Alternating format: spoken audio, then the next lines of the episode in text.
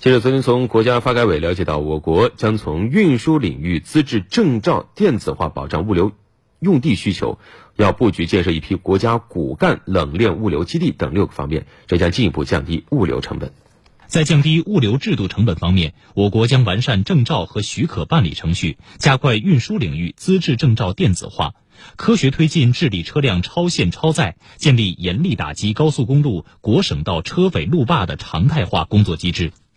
在降低物流要素成本方面，我国将保障物流用地需求，对重大物流基础设施项目在建设用地指标方面给予重点保障。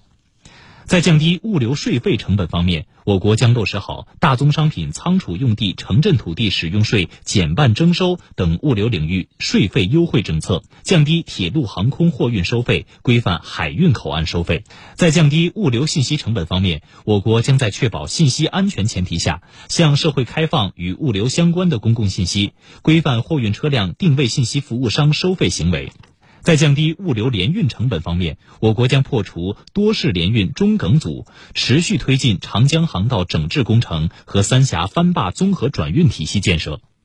在降低物流综合成本方面，我国将布局建设一批国家骨干冷链物流基地，鼓励大型物流企业市场化兼并重组。